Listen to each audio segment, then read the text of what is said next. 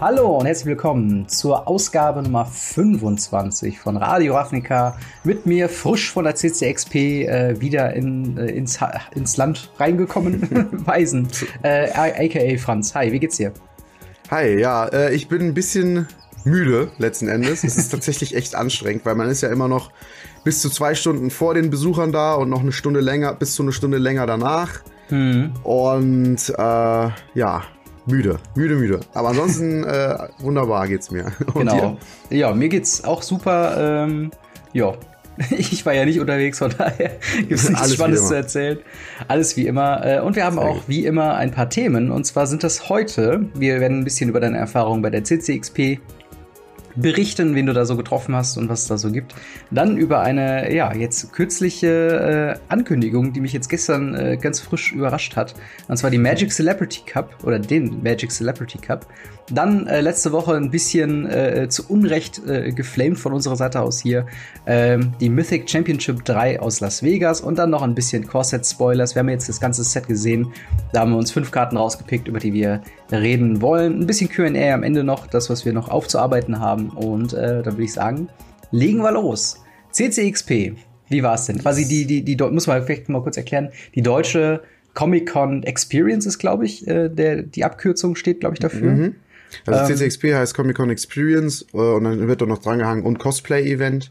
Mhm. Und äh, ja, letzten Endes ist es schon lang nicht mehr nur Comic Con. Ich meine, zum Beispiel, bestes Beispiel ähm, ist ja die Comic Con in Amerika. Die San Diego wo, Comic Con, ja. Genau, wo dann halt äh, ja auch Wizards immer vertreten ist und da ihre diese Comic Con Exclusive äh, Promos verkauft und sowas. Also da das hat ja auch im weitesten Sinne eigentlich nichts mit Comics mehr zu tun. Also war Magic jemals ein Comic? Ich, nee. Zumindest nicht ursprünglich. Aber da fällt äh, mir gerade noch was ein. Äh, ja. Sorry, ganz kurz zwischengeschoben. San Diego Comic Con, wir haben die Promos übrigens gesehen ja, dieses Jahr. Äh, wir haben wir haben es jetzt nicht extra nochmal aufgeführt, aber jetzt gerade, wo es sich anbietet, äh, es ist ein Set aus allen God Eternals und ähm, Nicole Bolas in diesem quasi die, die Umrisse des Gottes oder der bezeichnenden Karte ausgestanzt mit einem Hintergrund von der Schlacht. Kann man, glaube ich, so umschreiben, oder? Ja.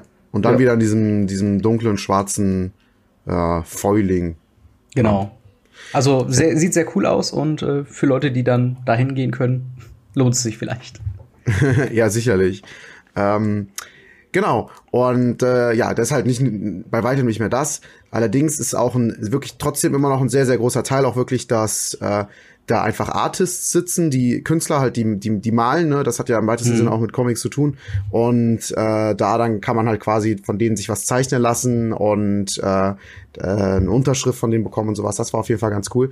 Äh, generell fand ich super cool, einfach mal dabei zu sein und ähm, ja, die ganzen Erfahrungen so einzusaugen, ähm, mal auf der anderen Seite zu stehen, sage ich mal, weil sonst bin ich immer nur Besucher, gerade bei der Gamescom. Hm. Eigentlich fast jedes Jahr dabei. Und äh, ja, bin ich, fand ich auf jeden Fall sehr, sehr interessant. Ich habe wirklich sehr viele coole und äh, nette Leute kennengelernt. Ähm, es hat echt extrem viel Spaß gemacht. Ich habe einige Runden Modern tatsächlich gespielt. Die haben dann am nächsten Tag, als sie erfahren haben, dass man auch Modern zocken kann, die Modern Deck mitgebracht und dann haben wir gegeneinander gespielt. Und äh, einige Leute haben sich dann auch beibringen lassen, das Spiel. Und ja, es war auf jeden Fall sehr, sehr cool. Ich habe viele Leute, wie gesagt, kennengelernt. Ich guck gerade hier so ein bisschen im Raum rum. Äh, es liegt aber ein bisschen weiter weg, müsste ich aufstehen, deswegen hole ich es jetzt gerade mal nicht. Aber ähm, ja, es haben auch viele Leute beim Gewinnspiel mitgemacht. Wie gesagt, mhm. Auflösung kommt am äh, Donnerstag äh, von dem Gewinnspiel. Mhm. Und äh, ja, es war, wie gesagt, insgesamt sehr, sehr, sehr cool. Und äh, ja, hat mir sehr viel Spaß gemacht.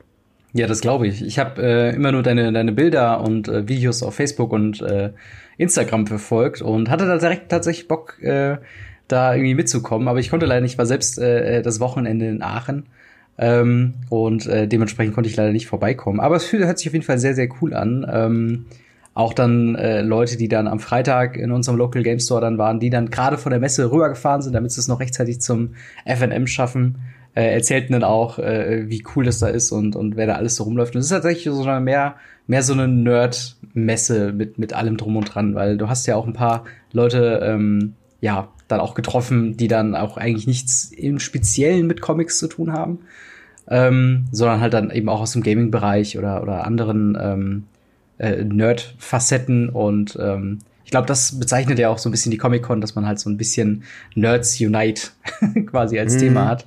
Ähm, weißt du noch, wer von den, sag mal, wer jetzt von den Prominenten, also Thema Schauspieler und so weiter, wer da äh, noch mal alles dabei war? Da war ja auch etwas größeres Boah. Kaliber, ne? Äh, ja, eigentlich schon. Ich, ähm, klar, ich meine, wer, wer von der C6P gehört hat, der hat auch direkt äh, Jamie Lannister gehört. Ja. Also der Schauspieler von Jamie Lannister aus Game of Thrones war halt da, der hat viele Interviews gegeben und äh, ja, konnte man von ihm ein Foto und ein Autogramm auch äh, erhaschen. Allerdings war das recht teuer. Mhm. Ich habe mir sagen lassen, dass es in Amerika gang und gäbe ist, dass es in Deutschland halt noch nicht angekommen ist, dass äh, man halt so viel Geld für ein Autogramm mhm. oder ein Foto zahlt. Ich persönlich, also es hat glaube ich 99 Euro pro Stück gekostet Au. und äh, finde das auch sehr sehr viel. Habe es natürlich auch nicht, äh, was heißt natürlich, aber ich habe es auch nicht gemacht, äh, weil ich es einfach ein bisschen too much fand und ich bin auch eigentlich nicht so, dass ich sage, ähm, ich finde die Person so toll, dass ich äh, unbedingt von ihr irgendwie ein Autogramm oder sowas oder ein Foto mit der haben möchte. Hm. Äh, so ganz, ganz unbedingt. Sondern äh, generell finde ich es einfach cool, was die, äh, wie die dann schauspielen und so. Das, dann finde ich halt einfach den, den Charakter halt, sag ich mal, cool. Und ja. ähm, ja, das ist aber, glaube ich, einfach bei mir so eine persönliche Einstellung. Es gab halt wirklich viele, die dann auch da waren und äh, dann immer rumgeschrien haben, wenn die den gesehen haben. Und mhm. äh, ja, das war auf jeden Fall äh, ja, ich meine, man, man kennt's halt einfach, ne? Ja. Und äh, ja, wie gesagt, Jamie Lannister, dann war da hier ähm, Wong, glaube ich, heißt der, aus äh, Doctor Strange, äh, der den ähm, äh, ja. Tempelbeschützer da quasi spielt. Diesen äh, war da Nebentypen da, ne? Also genau. Also, der, ja, ja, genau. Dann waren noch, äh, ich glaube zum Beispiel der Autor von ähm, Fight Club zum Beispiel hm. und äh, ja auch noch andere. Ich habe sicherlich noch welche vergessen. Wie gesagt, ich saß eigentlich die ganze Zeit an meinem Stand, mehr oder weniger, habe kaum die Möglichkeit gehabt, rumzulaufen, weil es war echt äh, äh, ganz gut besucht bei unserem Stand, äh, weil, weil es gar nicht so viel Magic halt gab und doch einige sich dafür interessiert haben. Ich habe tatsächlich einen getroffen, das war total cool. Ähm, der spielt ganz viel Limited, genau wie ich. Mhm. Und der war Limited Platin oder sowas und hat dann einen Platin, weil es halt nicht so viele Limited High Ranks gibt, weil äh, eine Limited ist ja immer recht teuer und mhm. äh, so weiter und so fort war Limited Platin und hat gegen Mythic Rang 2 gespielt. und hat mir da ein Foto gezeigt. Okay, witzig. Das, das ist ja. wirklich witzig. Und äh, ja, das war auf jeden Fall ganz lustig. Haben wir mit ihm natürlich ein bisschen mehr unterhalten. Und äh, ja. Ja, coole, coole Sache auf jeden Fall. Also ähm, hoffentlich gibt's noch ein nächstes Mal bei, von der CCXP, weil äh, dann würde ich mir das Wochenende auf jeden Fall freischaufeln und dann auch noch mal nach Köln kommen ähm, und mir das Ganze angucken. Und dann würde ich sagen, äh, gehen wir zum nächsten Thema über. Und zwar ähm, ja eine, eine News, die mich dann doch sehr überrascht hat, ähm, denn es ist wieder ein Euro, Euro, äh, europäisch-zentrisches äh, ähm, Event von Magic the Gathering und zwar der Magic Celebrity Club. Ähm, wo 36 Influencer, Celebrities ähm, mit Magic-Experten von Frankreich, Deutschland und äh, den Vereinigten äh, Königreich, also England, ähm, zusammengepackt äh, werden und ähm, ja, in einem sehr spaßigen, aber auch natürlich kompetitiven Rahmen gegeneinander antreten. Und ähm, da müssen wir jetzt mal ganz kurz quasi der Sicherheitshalber sagen, äh, Hashtag sponsored, denn als unter anderem ein Magic-Experte bist du tatsächlich aufgelistet, Weisen Games ähm, quasi der Berater von Nerdkultur. Äh, natürlich eine typische, typische Frage bei so einem, äh, wenn, wenn sowas passiert, so, wie fühlt es sich an? also ich muss ehrlich sagen, im ersten Moment habe ich das nicht wirklich geglaubt. Also ich bin generell ein äh, vorsichtig optimistischer Mensch, sage ich mal. Äh, und äh, war mir dann nicht so ganz sicher, ob das jetzt echt ist, als ich angeschrieben mhm. worden bin. Ähm, aber offensichtlich ja schon.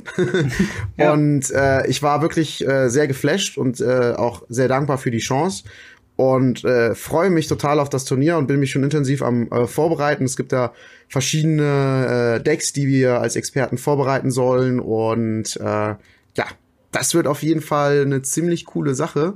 Mhm. Und äh, ja, ich bin auf jeden Fall mal sehr gespannt auch auf die Gespräche, die dann auch da hinter den Kulissen quasi stattfinden werden und äh, auf die Leute, die ich da so kennenlernen darf. Und äh, ich glaube, das wird insgesamt eine sehr, sehr sehr coole Erfahrung, ja. Ja, also wir können ja gerade mal durchgehen, ähm, mhm. wer denn von Celebrity und wer von Magic Experte Seite ähm, für Deutschland zumindest in den Ring tre treten. Das sind zum Beispiel äh, Hand of Blood. Ähm, ich glaube mittlerweile mehr Streamer als, als äh, YouTuber, aber natürlich sehr verankert im strategischen Gaming-Bereich. Ich glaube, Strategiespiele sind so sein großes Steckenpferd. Und ähm, auf seinem Twitch-Kanal findet wird das Ganze auch äh, die deutschen Vorrunden dann auch ähm, gestreamt. Ähm, der wird von Philipp Krieger von magicblocks.de äh, gecoacht, beziehungsweise als Magic-Experte zusammengepaart. Ähm, dann haben wir äh, Paluten oder Paluten, ich weiß mal nie, wie man den richtig ausspricht. Deutscher, ähm, ja, auch größerer YouTuber. Ähm, wenn ich das hier äh, dann noch richtig gesehen habe, genau, der hat mal als ähm, als ich glaube äh, Minecraft-YouTuber angefangen und macht mittlerweile viel auch ähm, so anderen Comedy-Kram und so weiter. Der wird von I Am äh, Than ähm, gecoacht, dann Rob Bubble, äh, den ich auch persönlich tatsächlich äh, verfolge und unter anderem dem Lester-Schwestern Podcast, aber der auch sehr viele sehr gute YouTube-Videos macht, äh, gecoacht von Splatterman, dann äh, Nerdkultur, der ja wie der Name schon sagt, viel Content im äh, Nerdkultur im allen, also äh, alles was Spiele, alles was Filme, alles was Serien angeht, ähm, da halt viel rummacht. Der wird von dir natürlich gecoacht, von Weisen Games. Dann haben wir noch äh, einfach Peter, der von äh, BG äh, Freakle, äh, auch von Magic Blocks ähm, gecoacht wird. Der Haider wird vom Christian von Magic Blocks äh, gecoacht. Und dann haben wir unsere äh, ja, sechs beziehungsweise zwölf ähm, Kandidaten dann schon äh, aus Deutschland zusammen. Ähm, wer sonst so noch äh, heraussticht aus den äh, anderen ähm, Regionen, ist zumindest für mich äh, noch Pleasant Kenobi, der unter anderem mhm. mit äh, Tolarian Community College äh, den Dice to Removal Podcast macht äh, aber auch selbst viel YouTube äh, und viel Streaming-Gedöns macht, dann äh, Autumn Burchett, Magic Pro League Member und ähm, wurde ja auch schon von uns häufiger genannt, dass äh, sie da viel äh, gewonnen hat, äh, was so große Turniere angeht. Unter anderem, ich glaube, Magic Championship 2 oder 1, auf jeden Fall einen von den Magic Championships ähm, mhm. einkassiert. Ähm, und dann hast du noch äh, den äh, Giroc aus Frankreich, der ebenfalls Magic Pro League Member ist. Ähm, ist natürlich ein sehr krasses Kaliber, was dann, äh, wenn dann Magic Pro League Member dabei ist und Philipp Krieger ja auch aus Deutschland, jemand, der ja auch die äh, Card Market Series unter anderem, äh, ich glaube, Limited äh, hat er gewonnen oder die. Er hat auf jeden Fall schon mal Turniere gewonnen bei auf Card jeden Market Fall, und ja. äh, ist schon öfter dabei und war auch schon mal öfter Top 8 und äh, ja, auf jeden Fall ein guter Spieler. Habe ich ja. ja persönlich auch auf der Card Market Series in Gent getroffen und interviewt. Äh, ja. Ist auf jeden Fall ein netter Kerl. Ja, und, und was sagst du so zu dem Line-Up? Also, es sind ja schon echt manche sehr hoch, äh, also sehr, sehr bekannte Personen dann auch noch mit dabei und die dann so mhm. in einem Ring mit unter anderem dir und äh, den unter anderem auch Jungs von magicbox.de noch dabei gepackt. Also, äh, bist du aufgeregt oder? Äh, bei mir ist es tatsächlich oft so, dass das erst in der Situation passiert. Äh, aber äh, ja, wie, wie ich schon gesagt habe, ich hab, bin echt geflasht, ich freue mich total mhm. und ähm, ja, bereite mich jetzt darauf vor, guck, dass ich, äh, dass ich äh, mit meinem ähm, Influencer zusammen ja ein paar Probematches mache und dass wir gemeinsam Decks ausprobieren. Das wird auf jeden Fall noch sehr, sehr spaßig werden. Und äh, ja, bin auf jeden Fall sehr gespannt, denn wir sollen halt tatsächlich auch Decks für die, die direkt mit dem Corsair 2020 schon äh, zusammen erstellen und äh, ja, das ist das ist das, wo ich noch eine noch, eine große Herausforderung drin sehe. Allerdings nichtsdestotrotz auch äh, viel Spaß, denke ich, bei haben werde und mich auf jeden Fall auch äh, hinterklemmen werde. Denn äh, ja, ich glaube, gerade in dem Bereich haben tatsächlich die vor allen Dingen die Pro League Member äh, einen großen Vorteil, hm. weil die wissen halt, wie man sich auf ein auf ein Turnier vorbereitet wo letzten Endes ähm, ja die Karten ein neues Set halt dazugekommen ist. Und ja. äh, die, das ist, glaube ich, ähm, mit das Schwierigste halt ein, äh, so ein Deck zu bauen. Allerdings ist es auch die größte Chance, denn man kann was spielen, womit die anderen nicht rechnen. Das heißt, man hat ein Deck und auch eine Deckliste, wo man nicht weiß, okay, der spielt das und das. Das heißt, der hat jetzt auf jeden Fall die und die, die Karte, beziehungsweise die und die Karte hat er auf jeden Fall nicht. Das ist zum Beispiel, wenn man jetzt sagt, okay, äh, der spielt ähm, keine Ahnung, Band Ramp, äh, Band Ramp spielt jetzt keinen Essence Getter, sage ich einfach, sei jetzt einfach mhm. dahingestellt. Wenn man das halt im Vorfeld weiß, dann ist es halt sehr wahrscheinlich, dass es auch wirklich, dass, dass die Liste vom Gegner wirklich keinen äh, Essence Getter halt spielt oder, oder wie auch immer und oder wie man sich halt darauf einstellen muss. Das merkt man halt echt deutlich, wenn man ganz viel Ranked spielt, äh, auch mhm. auf Magic Arena. Ähm, irgendwann weiß man, wie die Decks spielen, wie die Decks ticken und wie man darauf reagieren muss. Und wenn man halt da ein bisschen was neuen Input reinkriegen kann durch ein neues Set, hat man natürlich auch die Möglichkeit, äh, ja ein bisschen für Überraschung zu sorgen und äh, den Gegner vielleicht ein bisschen zu überraschen generell. Und äh, da ist es, wie gesagt, eine große Herausforderung, aber auch eine große Chance. Und äh, ja, wie gesagt, generell bin ich auf jeden Fall sehr gespannt. Ich äh, muss noch mal abklären, wiefern ich äh, von da aus auch äh, Aufnahmen machen darf und kann. Ja, das wäre Falls das äh, möglich ist, werde ich es gucken, inwiefern das halt möglich ist für mich, mhm. äh, im Sinne von äh, zeitmäßig. Und dann äh, versuche ich natürlich auch von da zu berichten. Ansonsten werde ich auf jeden Fall über die Social Media Kanäle von mir ähm, mal das ein oder andere Video beziehungsweise Foto posten. Das äh, denke ich wird auf jeden Fall drin sein. Genau, und wer sich natürlich jetzt interessiert äh, und denkt so, okay, das ist hier, klingt ja absolut fantastisch, wann findest denn statt? Schon nächsten, also jetzt, äh, wir haben heute ja Montag, den 1.7., am 12., äh, beziehungsweise am 11. und 12.7. Äh, 7. findet das Ganze statt. Äh, für die deutschen Vorrunden, wie gesagt, auf dem Twitch-Kanal von äh, Hand of Blood, äh, also twitch.tv slash handyoffyblood, warum auch immer. Wahrscheinlich war da jemand schneller mit dem Namen. Ähm, und äh, ja, dann werden dann unter anderem, also wenn ich das richtig verstanden habe, werdet, äh, werdest du und äh, Nerdkultur ja zusammen quasi auf der einen Seite sitzen, während dann euer Gegner auf der jeweils anderen Seite auch zu zweit sitzen werden. Also es ist wirklich ein Team. Team-Matchup genau. quasi. Also es ist ne? jetzt nicht irgendwie äh, ein Two-Headed Giant oder sowas. Genau. Äh, sondern das ist halt quasi, wir sitzen zusammen am einen PC und beraten uns, wie wir als eine Person quasi agieren und wie wir spielen wollen, hm. ähm, was vielleicht jetzt gerade Sinn macht. Und äh, stelle ich mir auf jeden Fall extrem cool vor. Übrigens auch etwas, was ich generell mal für den Kanal hier geplant habe, äh, dass ich gerne auch mal mit dir zum Beispiel äh, zusammen eine Draftrunde oder zwei oder sowas zocke und äh, dass wir uns da mal ein bisschen beraten. Gerne, gerne. Also gerade so Draft und Limited Stuff ist ja was, wo ich immer noch so ein bisschen, also ich habe ich hab mich gebessert, muss ich sagen, aber äh, wo ich immer noch ein bisschen hinterher bin, äh, was solche Sachen angeht. Ja, aber ich meine, man muss es halt einfach gerade auch mal in Paperform, glaube ich, machen. Das ist ja. noch mal ein bisschen was anderes und dann kommt man da auch recht gut rein. Es ist gerade bei Limited halt einfach immer wichtig, gucken, dass man genug Kreaturen hat und mhm. äh, vor allen Dingen halt auch gucken, dass man einfach Removal pickt und dann läuft das eigentlich meistens. Genau, also ich bin gespannt. Auf jeden Fall behaltet äh, unter anderem diesen YouTube-Kanal, also Weisen Games, als auch die ganzen Social-Media-Kanäle im Auge zu weiteren News über die Magic äh, Celebrity Cup. Äh, ich drücke dir auf jeden Fall die Daumen, dass ihr weiterkommt und dass das auch äh, sich lohnt für sowohl die Influencer als auch für Magic, also für, für Wizards of the Coast, als auch natürlich für euch. Ähm, und äh, freue mich da mega, dass dann auch eben äh, unsere äh, ja, Kumpels von MagicBlocks.de dann auch so zahlreich vertreten sind. Also super, super Sache. Ähm, ja, finde ich auf jeden Fall super. Super fand ich dann auch äh, entgegen meiner Erwartungen tatsächlich die Mythic Championship 3 in Las Vegas. Äh, da muss ich ja nochmal vielleicht aufarbeiten von letzter Woche ähm, oder vom letzten Podcast habe ich ja gesagt so äh, immer die gleichen Decks ist ja irgendwie langweilig. Und das war auf jeden Fall ein Punkt, der gestimmt hat für mich. Also es waren sehr sehr viele Esper Decks, es waren sehr sehr viele ähm, ja Band Ramp Sachen, Esper Control, Esper Hero. Wenn man sich so die Liste auch durchgeht von von Decks, die dann, äh, also die dann allesamt gespielt wurden und den Metagame Breakdown. Allein davon gesehen ähm, könnte man sagen, okay, sind immer dieselben Decks, dieselben äh, Spielweisen und so weiter und so fort. Aber tatsächlich hat mich die Mythic Championship dann, äh, ich habe dann zur, zur Top 8 quasi eingeschaltet, weil ich es vorher nicht geschafft hatte, hat mich aber ordentlich äh, abgeholt. Also ähm, wir haben letzte Woche schon gesagt, das Ganze war so ein bisschen wie die Inver die Mythic Invitational, also sehr viel äh, Feuerwerk und äh, wurde über Arena gespielt und ähm, war generell sehr, sehr aufregend. Es gab auch eine, eine, eine Crowd quasi, die im Publikum saß, die dann reagiert hat zu, zu krassen äh, Top-Decks und äh, all sowas. Die Moderatoren hatten mir sehr viel ähm, äh, sehr viel Energie reingepackt und waren, was ich sehr gut fand, nicht unparteiisch. Also nämlich immer das Nervigste, wenn du bei einem Sportevent dabei oder bei so einem, so einem E-Sports-Event dabei bist und du versuchst eigentlich selbst dich so ein bisschen einzusortieren und sagen, okay, für wen soll ich jetzt, äh, für, für wen soll ich jetzt sein? Und die Caster sein, sagen dann, okay, Typ A ist gut, aber Typ B ist eben auch gut. Und wir wollen da jetzt keinen bevorzugen. Nee, da wurde ganz klar gesagt, okay, wir haben jetzt dieses Match vor uns, für wen bist du? Und dann wurde gesagt, ey, ja, ich bin schon immer der Brad Nelson Guy gewesen und äh, äh, also was, das war schon, das war schon sehr, äh, hat sehr viel Spaß gemacht und äh, die Leute hatten da auch sehr viel Spaß.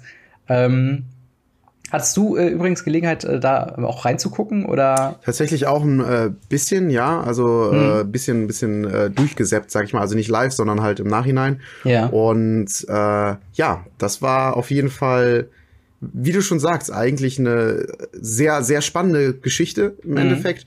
Und äh, ich fand es vor allen Dingen so, so cool, dass halt der, der Kai Budde so weit gekommen ja. ist, also der unser, unser deutscher äh, Magic Pro League Member. Der German und, Juggernaut. ja, genau. Also ich war echt, äh, warum auch immer die Deutschen so direkt sogenannt German Tank oder so, genau, wie dem mhm. auch sei. ähm, ich fand es auf jeden Fall sehr cool, dass er so weit gekommen ist und äh, ja, ich freue mich schon auf den ersten Sieg von ihm, muss ich ehrlich sagen. Das wird, das wird sehr, sehr cool für die deutsche Magic-Szene, würde ich sagen. Ja, aber er ist tatsächlich kein, ähm, kein Magic Pro League-Member, sondern er ist tatsächlich äh, einfach nur ein ehemaliger Pro, der so 95 bis äh, 98 oder so Ach sehr ja, viel stimmt. gespielt hat. Hm, also das ist ja dann, das dann, dann noch krasser eigentlich ist, dass dann dieser, dieser, äh, ich sag mal, Urgestein und, und äh, für manche äh, Caster, die dann auch gesagt haben, so, äh, irgendwie muss ich jetzt für Kai sein, weil der war so damals, als ich angefangen habe mit Magic, so mein, mein Held sozusagen äh, dass er jetzt quasi wieder dabei ist, halt durch Arena und ähm, quasi jetzt äh, da wieder eingeladen wurde. Der hatte auch sehr lustige Reaktionen, weil ähm, das hat dann auch die, die Caster-Crew ganz gut aufgearbeitet. Ähm, eigentlich ist er sehr, sehr stone-faced, also wirklich dann ne, sehr konzentriert. Und ich glaube, er hat einmal, äh, wo schon, ich sag mal, er hat zu 98 Prozent hat er das Match schon in der Tasche gehabt. Aber er hat dann irgendwie missplayed und sowas und hat dann nur mit den Augen gerollt und dachte so, oh mein Gott, ich bin der Allerschlimmste überhaupt.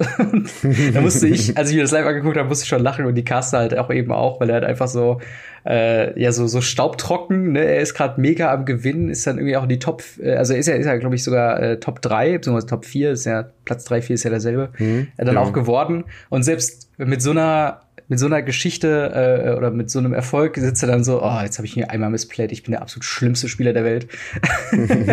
das fand ich schon so, so, so äh, erfrischend und ähm, schön einfach dann zu sehen, dass halt äh, gerade gerade diese Facecams, die die bringen halt wirklich noch mal eine neue Ebene äh, zu dem Spiel dazu und ja. äh, vielleicht können wir uns darüber kurz unterhalten. Wie findest du Arena als ähm, als so eine so eine so eine Plattform für so ein größeres Turnier? Ist das mehr? Mhm. Also also mhm. würdest du dir eher äh, äh, Tabletop Magic wieder mehr zurückwünschen in den Fokus oder äh, ist Arena das neue neue Prime? Ich sag mal so, äh, als es gibt, man muss ein bisschen unterscheiden. Mhm.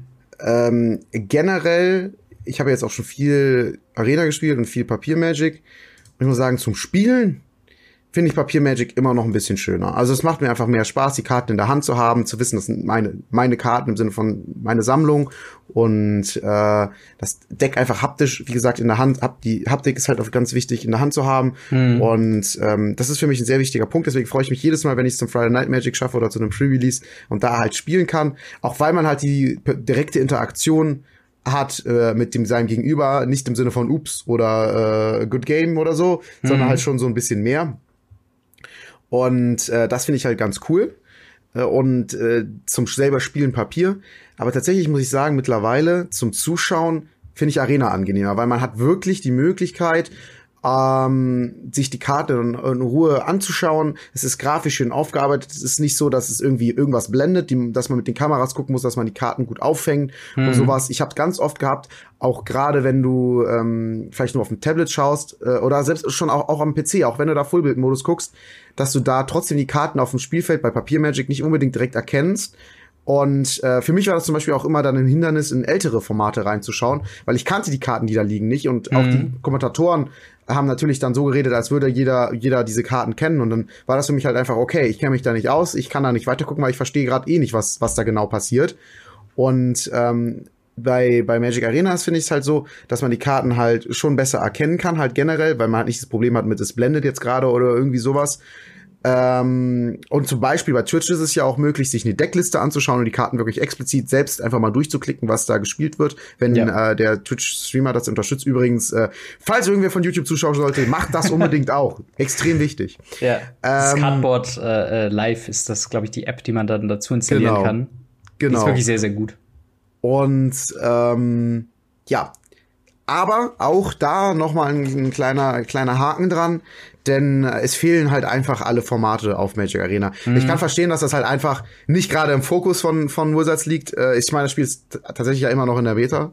Ja. Äh, aber ähm, da wollen die halt erstmal gucken, dass das alles fertig wird und so weiter und so fort und dann auf einmal sagen, äh, hey, wir machen jetzt das zehnfache an Karten hier rein und müssen alle Mechaniken irgendwie programmieren. Mhm finde ich halt schwierig und äh, kann deswegen verstehen, dass sie das jetzt nicht direkt machen. Nichtsdestotrotz äh, ist das für mich halt dann eine Sache, wo ich dann sage, okay, es kann jetzt halt nicht sein, dass alles äh, über Arena stattfindet, denn dann wäre ja alles nur noch Standard. Und mhm. das finde ich geht halt nicht. Deswegen, ja. normalerweise schaue ich tatsächlich online lieber zu Arena, äh, selber spielen Papier. Mhm. Aber äh, für die Full Experience fehlt mir halt einfach noch äh, die alle Formate in Arena. Ja, ja, das ist, ich sehe das relativ ähnlich eigentlich. Ähm, ich muss tatsächlich sagen, ich war eigentlich, ich war ja auch damals, als wir darüber gesprochen haben, sehr traurig, dass die Grand Prix äh, nicht mehr, oder äh, Magic Fests, glaube ich, äh, heißen die ja heutzutage, ja, nicht mehr ja. äh, jedes Wochenende quasi live zu sehen sind, weil ich das eigentlich immer ganz schön fand, so schön übers Wochenende, wenn man irgendwas am Arbeiten war am PC, schön auf dem Second Screen Twitch laufen lassen und ein bisschen Grand Prix gucken. Ähm, das ist ja leider gar nicht mehr äh, so, sondern ist ja jetzt alles nur noch äh, Mythic Championships und äh, all sowas. Das finde ich halt schade, mhm. dass es das nicht mehr gibt. Aber gerade im Vergleich, ähm, äh, du hast halt so viele Vorteile, du hast das ganze Shuffle nicht mehr, du hast dieses ähm, Oh ja. Was, was die Leute, äh, die, die, die Judges quasi links und rechts am Tisch, dann sowas, wenn irgendwas genamed werden musste, wenn du irgendwie Unclaimed Territory für Humans oder sowas hast, haben die einen kleinen Typewriter, womit die dann getippt haben Humans, dann wurde das ausgedruckt und dann auf die Karte geklebt, beziehungsweise auf die Karte gelegt, ist ja kein, ne, kein Sticker oder so. Mhm. mhm. Und das sind einfach so Sachen, wo du dann denkst, okay, das macht schon Arena deutlich äh, simpler und, und, und angenehmer Wobei, zum Zuschauen. Ähm, jetzt, jetzt, wo du gerade das ansprichst, äh, tatsächlich gibt es aber auch gerade da bei Arena äh, Probleme, die hast du sonst eher nicht. Hm. Zum Beispiel jetzt äh, dieses Nexus of Fate Gedöns ja. äh, dass du dann im Endsegment nochmal einen Stopp setzen musst. Ich meine, gehört ja. zu haben, dass das so ist, dass du quasi durchgibst, hey, ich möchte gern da einen Stopp setzen, weil ich möchte, äh, also du musst quasi das callen. Du darfst ja. das, glaube ich, nicht einfach so setzen. Genau, das, Und ähm, das, das, das es geht um, ja. um Wilderness Reclamation. Das ist quasi die Karte. Genau. Wenn du die setzt, ähm, überspringt das Programm automatisch bis zum Endstep, wo der erste Trigger schon auf dem Stack liegt und dann kann man nicht mehr darauf reagieren. Weswegen ähm, man quasi, wenn man selber Simic Nexus zum Beispiel spielt, was ja auch das Deck war, was gewonnen hat, Spoiler. Ähm, da muss man quasi sagen, okay, ich spiele das jetzt, damit der Gegner einen Stop legen kann, damit er noch vor dem Endsegment darauf reagieren kann. Das war auch ein großer Punkt, der ein bisschen komisch war. Ja, aber ein bisschen frickelig einfach. Genau, es ist halt unschön und unsauber, aber Magic ist halt leider auch sehr komplex mit den einzelnen Steps und worauf kann man reagieren mhm. und worauf nicht, ne? Aber ja, und da kommt halt noch dazu die Regelung, dass man irgendwie so, so ein bestimmtes Zeitsegment hat. Mhm. Und wenn das vorbei ist, halt kriegt, kriegt jeder Spieler noch zwei extra Züge. Und wenn die vorbei sind, gewinnt der mit dem mehr, der mehr Leben hat. Das ist halt auch ja. so, so ist Magic eigentlich nicht. Weißt du, was ich meine? Ja, wobei das, äh, da, da muss ich glaube ich sagen, das war glaube ich die Regelung bei der Invitational, aber das ist jetzt nicht mehr bei der ähm, Mythic Championship 3 gewesen. Das war ja schon nach ah, okay. dem Update, wo dann ähm, neben den Ropes auch noch die Schachuhr quasi nebenher läuft, dass jeder Spieler mhm. pro Runde 30 Minuten, glaube ich, hat. Oder pro Match. Okay. Ähm, also das, das äh, war auch kein Problem, zumindest soweit wie ich es gesehen habe. Also kann natürlich sein, dass das irgendwann in den Vorrunden mal irgendwie äh, aufkam, aber dann habe ich es halt nicht mitbekommen. Ähm, aber was ich auch tatsächlich sagen muss, ich fand die äh, Arena Map, auf die gespielt wurde, fand ich eigentlich auch sehr schön eingerichtet. Also ähm, ich kann ja mal hier so, so einen Screenshot jetzt mal einblenden und du hast halt wirklich wie so ein ähm, ja, wie so eine, so eine Gladiatoren-Arena hast du so ganz kleines Publikum links und rechts und in der Mitte, wo die Kreaturen liegen, ist halt dann wirklich das, das Hauptschlachtfeld quasi, so die, also das Layout mhm. ist halt so wie immer, aber es sind halt so kleine Nettigkeiten, wie zum Beispiel dein Deck liegt auf so einer kleinen Tribüne, so links äh, jeweils von dir und ähm, das fand ich einfach, einfach sehr schön, dass da nochmal so, so eine eigene Karte für, äh, äh, ja, programmiert wurde, die dann auch so ein bisschen das Ganze dann besonders, äh, ja, dargestellt haben. Äh, und ich würde mal sagen, wir kommen mal gerade zu den äh, Ergebnissen auch, weil darüber haben wir noch mhm. gar nicht geredet.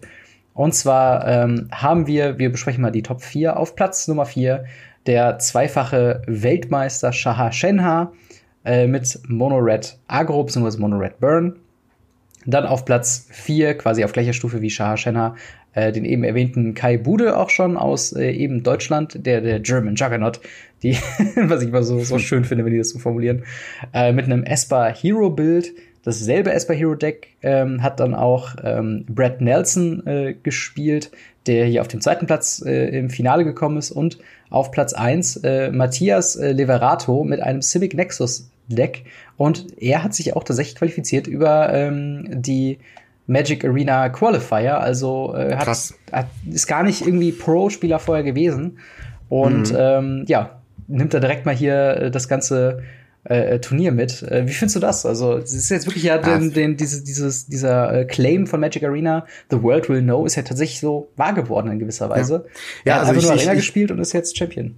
Ja, sehe ich, sehe ich genauso. Also es ist wirklich diese, diese Legende quasi, die wahr geworden ist. Ne, der mhm. Mr. Nobody äh, spielt Arena, wird eingeladen, wird erster Platz, gewinnt ganz viel Geld und äh, geht jetzt zur World Championship äh, und äh, ja, das ist ziemlich cool, wenn sich daraus jetzt weiterhin was entwickelt und der auch da, ich muss, der muss jetzt nicht da auch noch Erster werden, aber wenn er an die Top 16 kommt zumindest oder Top mhm. 8 vielleicht sogar, ähm, wäre Wahnsinn. Es wäre einfach richtig cool. Das würde einfach noch mal zeigen, hey, strengt euch an und ihr könnt's schaffen.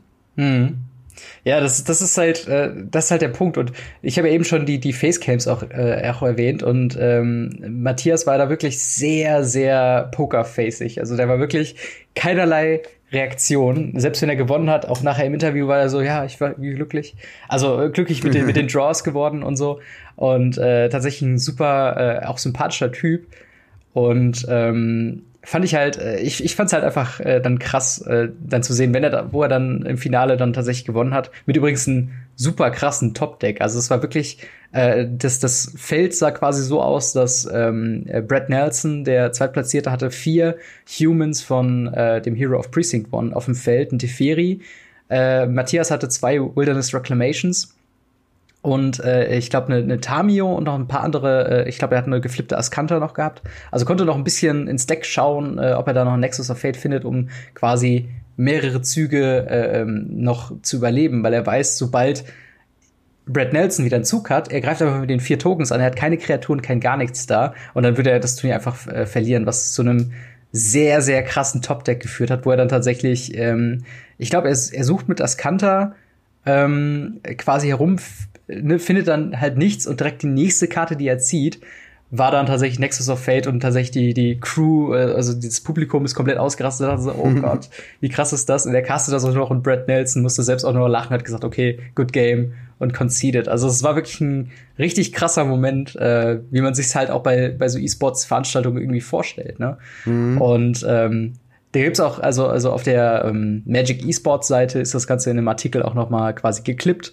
und äh, allein für diesen Moment lohnt es sich da vielleicht auch noch mal reinzuschauen. Äh, ist auf jeden Fall sehr, sehr krass, ähm, was da alles passiert ist. Und ich fand es auch im Nachhinein wirklich spannender, ähm, als ich gedacht hätte. Auch wenn die Decks relativ gleich sind und wir am Ende von einem sehr, sehr langen Standard jetzt waren, ähm, ist trotzdem dieses, dieser Skill und dieser, ähm, ja, dass man die Decks wirklich kennen muss und wissen muss, was hat der Gegner auf der Hand, äh, was könnte jetzt kommen, wie viel Mana ist noch offen. Das ist einfach nochmal Next Level Kram. Und ähm, ja, ist auf jeden Fall äh, der absolute Hammer. Was ich auch noch sagen wollte zum Thema, ähm, was die Caster Crew und das, ja das Storytelling, das war ja auch so ein, so ein beliebter Kritikpunkt äh, für, für Magic Esports Veranstaltungen, dass so ein bisschen dieses äh, Charakterbuilding fehlt. Das haben sie jetzt gerade bei der Top 4 echt gut hingekriegt, weil ich habe ja schon gesagt, Shaha Shenha, der zweifache Weltmeister, der 13 und 14 direkt hintereinander gewonnen hat. Äh, Kai Bude, German Juggernaut, ne? Mhm, Dann mhm, äh, äh, Leverato, der, der Underdog, der von Arena quasi sich erst qualifiziert hat. Und selbst Brad Nelson, der Zweitplatzierte, der hat äh, in seiner Karriere schon 39 äh, äh, Mythic Championships äh, gespielt, oder halt eben noch Pro Tours, wie sie halt damals hießen, und wird halt allgemein so in der Szene als äh, Master of Standard äh, genannt. So, das ist halt wirklich, der kennt sich mit den Decks am besten aus. Ich glaube, der hat auch teilweise die, die Decks gebaut, mit dem er und Kai Bude quasi ange äh, treten sind und ähm, hat ein sehr, sehr hohes Standing. Und das war tatsächlich auch was, was so dieses Character Building und die, die Spieler noch mal einem so ein bisschen näher gebracht hat. Denn dadurch, dass es halt mhm. keine Teams in Magic gibt, was man bei sowas wie Overwatch oder League of Legends oder sowas hat, ähm, hängt halt wirklich alles von diesen Charakteren dann ab. Und wenn die dann noch ein bisschen von, von den Castern äh, quasi aufgebauscht und aufgebaut werden, dann äh, war das auf jeden Fall was, was so ein bisschen das Ganze noch angefeuert hat für mich. Ja, auf jeden Fall. Ja, sowas ist echt wichtig. Also, das darf man nicht vergessen. Wir haben ja echt auch oft gesagt, dass dann so eine monotone Art zu ähm, kommentieren zwar ganz nett ist, aber nicht für den Standardzuschauer geeignet halt einfach. Also äh, eine sehr sachliche Art und Weise ist halt vielleicht gut, wenn man gerade besser werden will, aber das ist dieses, das ist dieses Magic halt nicht hm. mehr. Es ist nicht ja. mehr dieses, äh, wir gucken eine Pro Tour, um alle besser zu werden und es machen nur noch die die nerdigen Nerds äh, spielen jetzt Magic, so die, die sowieso schon irgendwie alle Expertenspiele durchgespielt haben und wollen jetzt nochmal eine besondere Herausforderung. Das ist es halt nicht mehr. Es ist halt wirklich ähm, für einen größeren Bereich von Menschen interessant geworden. Und die wollen halt auch einfach anders unterhalten werden. Und ja. wenn man halt wirklich äh, das sieht man halt unter anderem trotzdem professionelles Magic. Man wird halt auch mehr einfach trotzdem mehr gecatcht. Und wenn man halt äh, also ich meine, nichtsdestotrotz, es, es hat ja nichts damit zu tun, dass dann an Verlust an Qualität da ist, mhm. sondern es ist einfach eine andere Art, das Ganze zu kommunizieren. Und ich finde die auch persönlich einfach schöner. Ja, also es geht, geht, es ist halt auch primär, damit sich Leute es angucken, muss es unterhaltsam sein. Das ist halt so der Punkt. Und ähm, gerade so dieses vielleicht auch ein bisschen sehr viel gedoppelte Erzählen von wegen, worauf es jetzt gerade diesen Moment ankommt und warum es krass ist, dass äh, Matthias dann noch das Nexus of Fate getopdeckt hat. Das mhm. ist halt dann, ne, das ist halt wichtig, damit die Leute dann auch am Ball bleiben, auch die jetzt keine Magic-Experten sind oder, oder genau. sich mit dem ähm, Spiel so gut auskennen. Und äh, da finde ich es auch vollkommen okay. Äh, manche Leute sagen vielleicht, okay, das ist jetzt zu sehr WWE-Wrestling-Gedöns, wenn da jetzt so irgendwelche Namen noch dazukommen oder sowas. Aber ich finde, ey, das muss find halt auch unterhaltsam sein, ne? Das ja. bringt ja sonst nichts. Für mich ist Wrestling halt auch eine Show. Ja. Äh, aber mit dem großen Unterschied, dass es halt bei, äh, oh Spoiler, ähm, Magic tatsächlich so ist, dass einer äh, gewinnt, der nicht vorher äh, bestimmt worden ist. Was? Wrestling bei, ist nicht echt? Ach so, ja, Was? genau. genau, weil Wrestling ist halt, steht halt ein Skript hinter. Und das finde ich, wenn natürlich dann irgendwann rauskommt, okay, da steht auch, da wird jetzt auch einfach einer gepusht, weil der wird gerade von der Crowd irgendwie geliebt oder irgendwie so, mhm. dann würde ich auch sagen, okay, was ist das? Aber äh, nee, dadurch, dass da der, der Cut ist, ist das für mich absolut in Ordnung. Finde ich einfach cool. Ich meine, ja. es gibt ja nicht umsonst, gucken sich Leute diese, diese Wrestling-Shows halt an, weißt du, weil es halt einfach äh, unterhaltsam ist und äh, ja, für mich ist halt der Cut halt einfach da, wo es wo es wo es wo es äh, echt sein muss, dass es da auch echt ist und äh, ja, das ist halt bei Magic absolut der Fall und das ist halt für mich dann eine echt coole unterhaltsame Show einfach. Auf jeden Fall. Also ich kann da auch verstehen, ähm, also Leute dann auch verstehen, die da sagen, okay, ey, das Tabletop Magic, das war irgendwie, äh, das, das, da geht irgendwas verloren. Aber ich muss auch wirklich sagen, wenn es halt jetzt noch irgendwie eine Möglichkeit gibt, gerade ältere Formate auch noch so zu präsentieren und es ist nicht Magic Online, ähm, dann äh, äh, fände ich das eigentlich auch nicht schlecht. Also gerade Arena, du hast halt die volle Information, du hast halt die, die äh, durch die Twitch-Apps dann auch noch die Möglichkeit, da äh, Sachen auch nachzulesen, wenn du die Karten nicht kennst. Die Caster machen dann einen super Job. Und äh, es gab Feuerwerke. also wenn die Leute dann reinkamen, es gab so ein, so ein, so ein äh, äh, Schauter, der dann gesagt hat, jetzt kommt hier der und dann kommt Feuerwerk und dann kommen die hinten rein und gehen ihre Route und feuern, werden dann auch angefeuert und ist aber ein cooles System und ich kann mir zumindest vorstellen, dass so die, ähm, ich sag mal, Hauptturniere, auch sowas wie, wie, die, äh, wie der Magic World Cup, ähm, dann auch eher in, in, so einer, äh, in so eine Richtung dann geht, weil es einfach dann spannender ist und äh, dann irgendwie interessanter auch für, für Nicht-Magic-Spieler quasi ist. Äh, Gerade wenn man mhm. dann auch sieht, wie groß das Ganze dann geworden ist.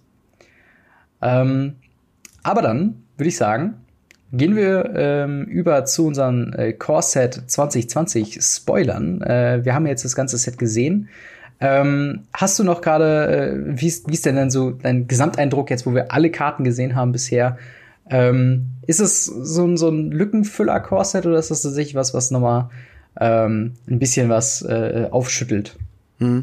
Also ich muss sagen, ich finde, dass das Set generell äh, einen ganz guten Job macht. Mhm. Also es ist ähm, es bringt coole neue Karten, coole neue Planeswalker rein. Finde ich auch immer cool beim Core-Set. Äh, einfach einen von jeder Farbe einfach reinzupacken, ist immer eine ganz coole Sache. Auch dieses Mono, äh, Farben-Theme quasi dann durchzuziehen, ist auch gerade Einsteiger, einsteigerfreundlich. Man darf nicht vergessen, Core-Sets sollten eigentlich ähm, einen großen Teil aus Reprints bestehen und aus nicht ganz so schwierigen Mechaniken haben wir ja schon mal drüber gesprochen, mhm. äh, so dass das halt einfach ein einsteigerfreundliches Produkt ist. Das war auch oft einfach der Grund, dass die Leute gesagt haben, ja, das ist jetzt nicht so ein Produkt, das ich mir kaufe, denn äh, viele von den Karten habe ich einfach schon, sind ja Reprints und äh, ja, dadurch, dass da nicht so viel Neues passiert, ist das für mich halt nicht so interessant.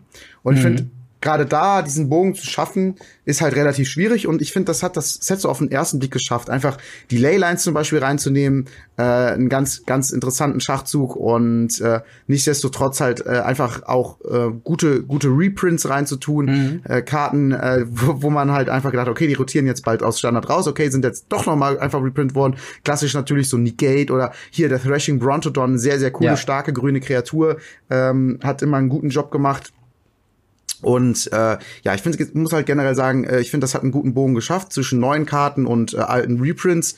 Äh, einzige Sache, wo ich nicht wirklich der Fan von bin. Ach, noch eine Sache, äh, finde ich auch ganz cool, dass es neu quasi äh, dieses Elemental-Thema, dass sie das jetzt auch äh, größ größtenteils halt durchgezogen haben, gerade mit den Chandra Planeswalkern, mhm. ähm, die noch dabei sind in, in den äh, Raritätsschiffen von Uncommon with Mythic, Mythic inklusive.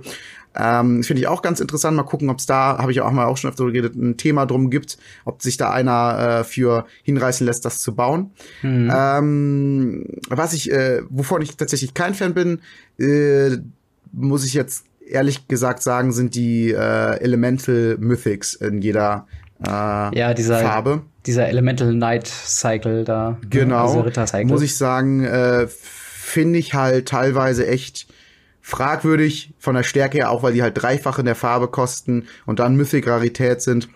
Aber ich meine, meine Güte, äh, ist es wie es ist. Es ist jetzt nicht so, dass ich das äh, super schlimm fände oder ja. so und äh, die hätten da einen riesen Fehler gemacht. So ist es jetzt nicht. Aber ich bin halt einfach kein Fan von denen. Und ich glaube aber, dass gerade diese Karten äh, zum Beispiel Einsteiger cool mhm. finden, wenn die dann sowas sehen und sagen, oh, guck mal hier, sieht voll cool aus. Ich meine, die Artworks sind alle geil. Es ist bei Magic halt nur mal so.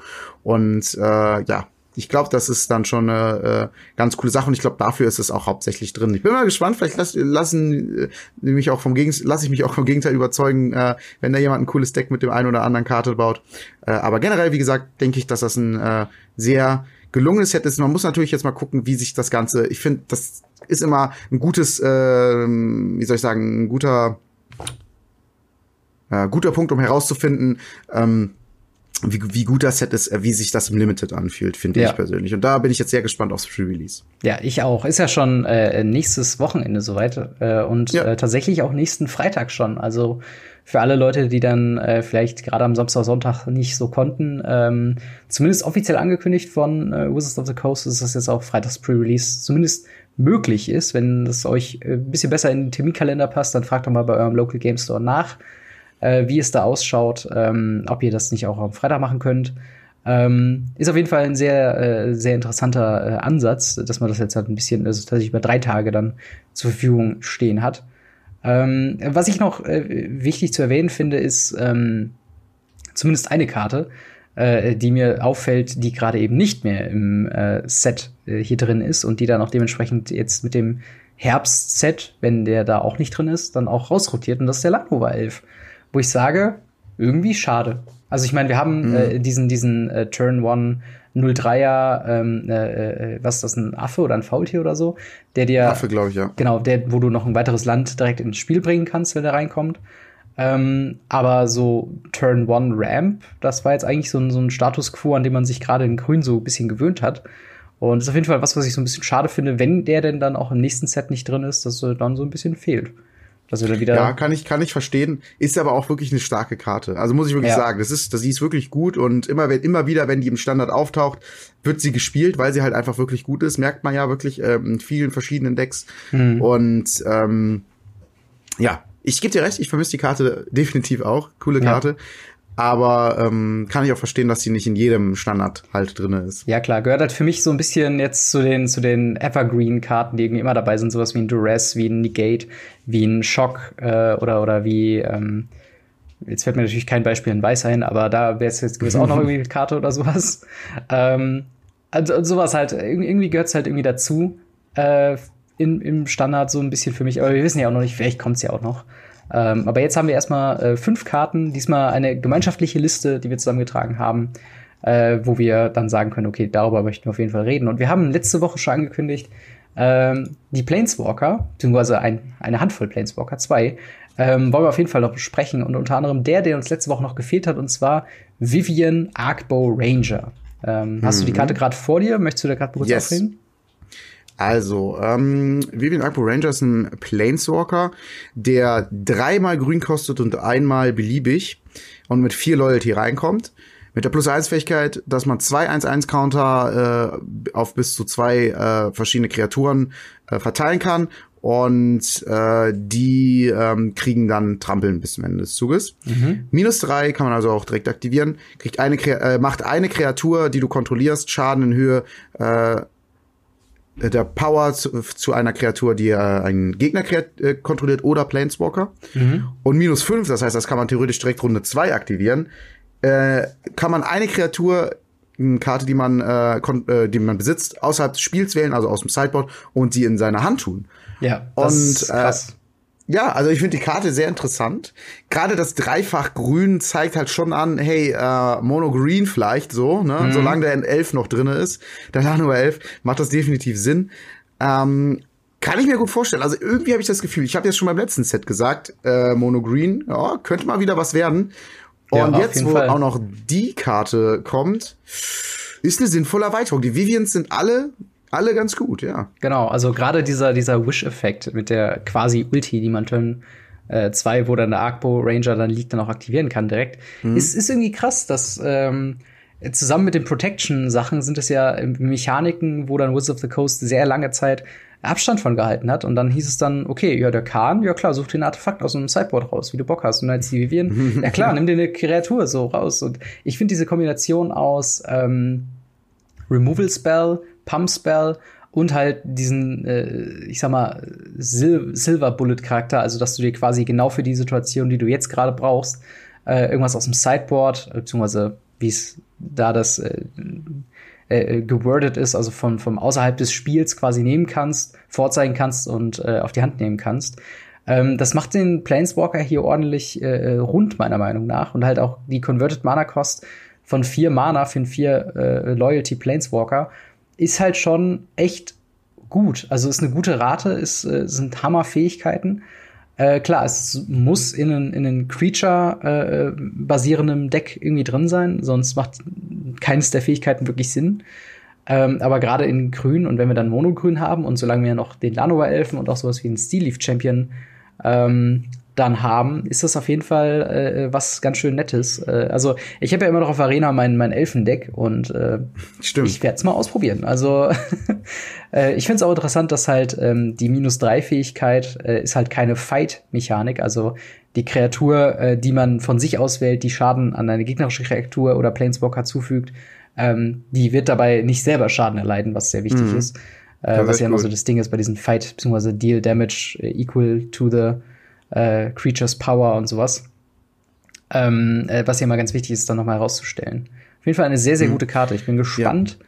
Ich finde ich finde die auch nicht schlecht. Was mir jetzt noch aufgefallen ist, tatsächlich ist halt, dass, dass das halt eine Karte ist, du brauchst Kreaturen. Ne? Wenn du die mhm. Top-Decks und nichts auf dem Feld hast, dann ist sie auch useless. Ja. Plus eins brauchst du Kreaturen, minus drei brauchst du Kreaturen minus fünf kannst du halt nicht aktivieren. Natürlich, wenn sie eine Runde liegt, kannst du halt danach was suchen, aber das ist, kann dann halt auch schon zu spät sein, je nachdem. Und ähm, ja, müsste man mal gucken. Also auf jeden Fall, ich glaube nicht, dass man unbedingt ein Playset davon spielt. Ich weiß es nicht. Je nachdem, wenn, wenn das wirklich der Letz-, die letzte Kurve tatsächlich schon fast ist, so mhm. let, letzte Punkt und dann spielt man den gerade noch und haut noch schnell ein paar Marken drauf, sowas wie wirklich monogrün Agro, nicht Midrange oder Ram, sondern mhm. Agro. Vielleicht, aber mal gucken. Also ich bin auf jeden Fall äh, gespannt. Mit dieser, mit dieser äh, Wish-Fähigkeit, also diesen minus fünf, eine Karte aus dem Sideboard holen, stellt sich natürlich auch die Frage, wie füllt man dann ein Side, äh, das, das Sideboard mit, mit One-Offs und äh, sowas äh, allem. Also mhm, mhm. da gibt's ja auch nicht so viele Hate-Karten, äh, also, also Kreaturen, die einen, einen direkten Archetypen oder sowas äh, äh, quasi aufheben. Mir würde da Night of Autumn einfallen, wo man ja immer noch ein Artefakt mit zerstören kann oder halt live gehen kann oder halt eine fette Kreatur Ja, oder halt tatsächlich das Thrashing Bontrodon kann ja, ja auch Artefakte oder stimmt. Verzauberung zerstören. Als Monogrün jetzt vor allen Dingen. Ja. Aber ja, hast recht, ne? Welche Kreaturen tue ich mir da rein, weil die, nur die Kreaturen kannst du suchen. Welche mhm. Nicht-Kreaturen tue ich mir rein, wenn ich vielleicht doch auf andere Rea Sachen reagieren muss. Ja, das ist mit dem Sideboard dann immer so eine lustige Sache, glaube ich. Auf jeden Fall. Gerade in Arena Best of One äh, hat man dann quasi nochmal 15 Karten extra zur Verfügung, die der Gegner dann gegebenenfalls nicht hat. Stimmt. Also das, das ist echt eine ganz coole Sache. Habe ich gar nicht so drüber nachgedacht. Aber klar, damit hast du ja äh, wirklich auch diesen Silver Bullet Charakter, der den Gegner quasi auf gar keinen Fall hat, weil es gibt kein Game 2, wo er ja, dann auf genau. dein Deck reagieren kann. Dafür ist es natürlich besonders interessant. Ja, ja cool. Auf jeden Fall eine sehr, sehr starke Karte. Ähm, die, die, letzte Vivian, äh, Champion of the Wild, hat ja auch schon ordentlich Play gesehen. Zumindest in, in so, ich sag mal, jetzt nicht Top-Tier-Decks, aber halt in, in Casual-Kreaturen, Agro-Decks. Ähm, und ja, ein, einen ähnlichen äh, Charakter oder ein, ein ähnliches Deck wird wahrscheinlich auch unser nächster Platz kommen. Und zwar äh, Goblin Ringleader eine vier Mana mit äh, drei generischen, einem roten äh, Kreatur-Goblin mit Haste, also Eile. Und dem Text, when Goblin Ringleader enters the battlefield, reveal the top four cards of your library, put all Goblin cards revealed this way into your hand and the rest of the bottom of your library in any order. Also, wenn der Typ reinkommt, kann man sich die obersten vier Karten angucken, alle Goblin-Karten, die sich unter diesen vier Karten äh, befinden, äh, vorzeigen, dem Gegner zeigen und dann in die Hand nehmen. Und äh, den Rest, der halt keine Goblin-Karten sind, schön unter die Bibliothek in einer zufälligen Reihenfolge packen. Und äh, ich finde die Karte so stark, es ist ein Reprint, muss man zum einen sagen. Also die hat sich schon mal äh, bewährt äh, in Vergangenheit. Und es hat ja so ein bisschen diesen, äh, diesen Collective Company Charakter. Also natürlich nicht ganz so krass, ne? wir sind hier immer noch im Standard. Also man kriegt jetzt mhm. die, äh, alle vorgezeigten Kreaturen jetzt nicht unbedingt äh, aufs Feld, sondern erstmal auf die Hand. Aber ich glaube, das ist so ein, so ein äh, äh, ja, nachtanken in gewisser Weise, was so ein, so ein Goblin-Agro-Deck halt irgendwann braucht und halt auch eben Turn 4. Ähm, ist das, glaube ich, schon was, was man echt sehr, sehr gut gebrauchen kann. Also wenn der dann kommt, nicht nur selbst dann noch mal mit Eile direkt angreifen kann, sondern eben dann auch die Hand nochmal auffüllen kann. Vielleicht ist da noch mal ein Fanatical Firebrand drin oder ähm, ja, irgendeinen anderen Goblin, den man braucht. Ähm, kann das vielleicht tatsächlich so eine Karte sein, die vielleicht so ein Goblin Tribal Deck im Standard vielleicht nochmal äh, spielbar machen oder zumindest ähm, ja das ganze äh, das ganze ich sag mal Tier 3, 4, 5 und weiter unten Deck dann nochmal ein bisschen aufwertet. Mhm. Ja, das finde ich auch eine sehr lustige Karte und äh, ja, so als, als letzte Kurve von so einem Goblin-Deck, klar, warum nicht? Kriegst du nochmal Power aufs Feld. Vielleicht auch gerade in so einer Art Combo-Deck, wo es gibt ja auch so Karten, die, wo man Goblins irgendwie sacrificen kann und Schaden mhm. machen kann, glaube ich. Oder allgemein Karten sacrificen, wie zum Beispiel Hardfire, wo du eine Kreatur sacrifice und dann vier Schaden machst. Genau. An irgendeinem Tag oder sowas. Und dann hast du auf einmal nochmal ein paar neue Ziele, die du damit benutzen kannst und so ist eine lustige Karte, definitiv. Bin ich mal gespannt. Ja, also ich werde die Karte auf jeden Fall ausprobieren. Also da wird mich nichts dran, dran aufhalten, den Goblin Ring wieder, aber versuchen nochmal in, in Goblin Deck zu packen. Ja, dann, dann haben wir äh, die nächste Karte und äh, damit genau. auch noch mal einen äh, Planeswalker, den wir auch noch mal besprechen wollten. Ist eine Karte, die, wo ich echt gemerkt habe, dass sie auch gerade bei äh, ja, vielen Spielern beliebt ist, weil äh, gerade auf der Messe habe ich echt, äh, da habe ich auch ein paar Einsteigerdecks äh, verteilt, um halt mhm. den Leuten Magic beizubringen. Und da war halt das Artwork mit dem Sorin besonders beliebt. Und mhm. tatsächlich waren das relativ schnell alle vergriffen, äh, die, die, die Einsteigerdecks. Nicht, dass da ein Sorin drinne war, aber halt für schwarz repräsentativ der Sorin vorne auf dem, auf dem, äh, auf der kleinen Deckbox halt drauf. Mhm. Und ähm, das war halt schon äh, wirklich relativ schnell weg im Vergleich zu allen anderen. Und es liegt halt einfach daran, dass Soren generell ein beliebter Charakter ist und ja, halt definitiv. so eine Art Vampir-Lord, kann man halt vielleicht sagen. Nicht Lord im Sinne von, er gibt irgendwie allen Vampir plus eins plus eins, aber er ist halt dieser Vampir-Planeswalker. Und der was macht der halt Soren? Der ist mit Vampiren, ne? Wie bitte? Ja, funktioniert halt auch sehr, sehr gut mit ja, Vampiren. Ja, er funktioniert also. auch mit Vampiren, genau. Also die, die, äh, gerade der Planeswalker funktioniert mit Vampiren und ich habe auch schon eine lustige Combo-Idee äh, im Deck, äh, im, Combo-Idee im Kopf. Ja, Deck, so. und äh, ja, fangen wir erstmal ganz kurz an, was kann der überhaupt? Äh, Zoran Emperor's Bloodlord ist ein drei Mana Planeswalker für zwei beliebige und ein schwarzes, also perfekt auch um zu splashen. Ich glaube, so ist das auch gedacht, weil weiß-schwarz ist ja Vampire. Mhm. Und ähm, ja, deswegen dafür äh, nur ein schwarzes und nicht äh, irgendwie drei schwarze. Äh, kommt mit vier Loyalty rein, was schon mal nicht schlecht ist, und hat zwei plus eins Fähigkeiten. Äh, ich lese mal mhm. kurz die erste vor. Plus ja. eins, Target Creature you control, also eine Kreatur, die du kontrollierst, kriegt Death Touch und Lifelink bis zum Ende des Zuges. Wenn es ein Vampir ist, tust du noch einen 1-1-Counter drauf. Dann die andere plus eins Fähigkeit. Du kannst einen Vampir sacrificen. Wenn du das machst, macht der drei Schaden zu irgendeinem Ziel und du kriegst drei Leben. Also Drain drei quasi zu irgendeinem Ziel mega gut. Mhm. Minus drei, also kann man auch direkt aktivieren, ist ja. äh, die Minusfähigkeit. Man kann sich eine Vampirkarte, die man äh, äh, auf der Hand hat, einfach aufs äh, Spielfeld legen.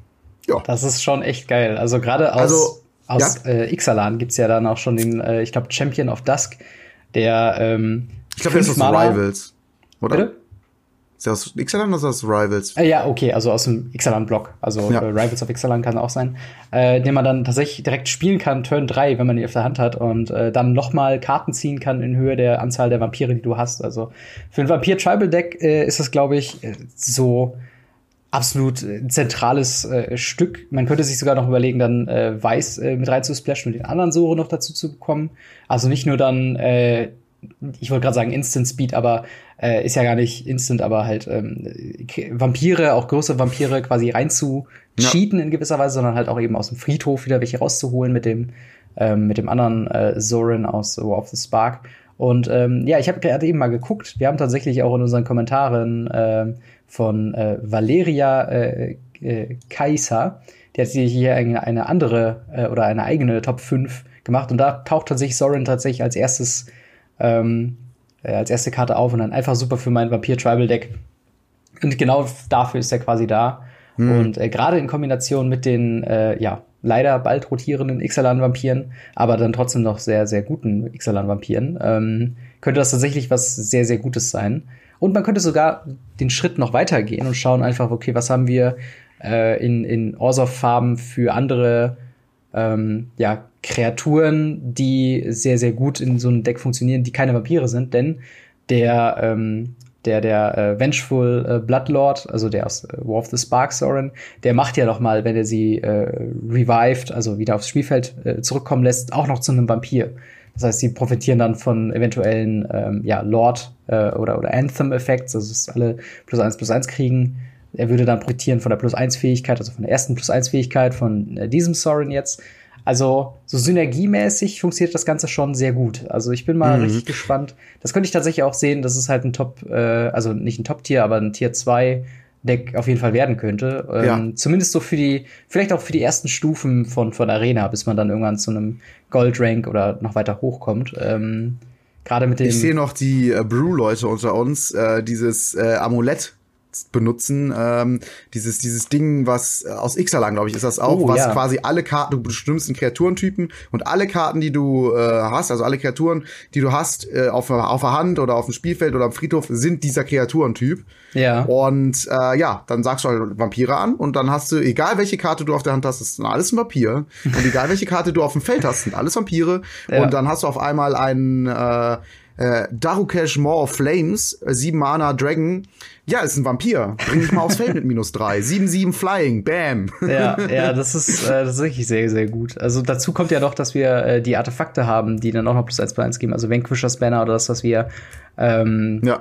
dieses, dieses 3 Mana äh, Artefakt. Ich bin gerade am gucken, ob ich dieses, ähm, ob ich dieses Amulett finde.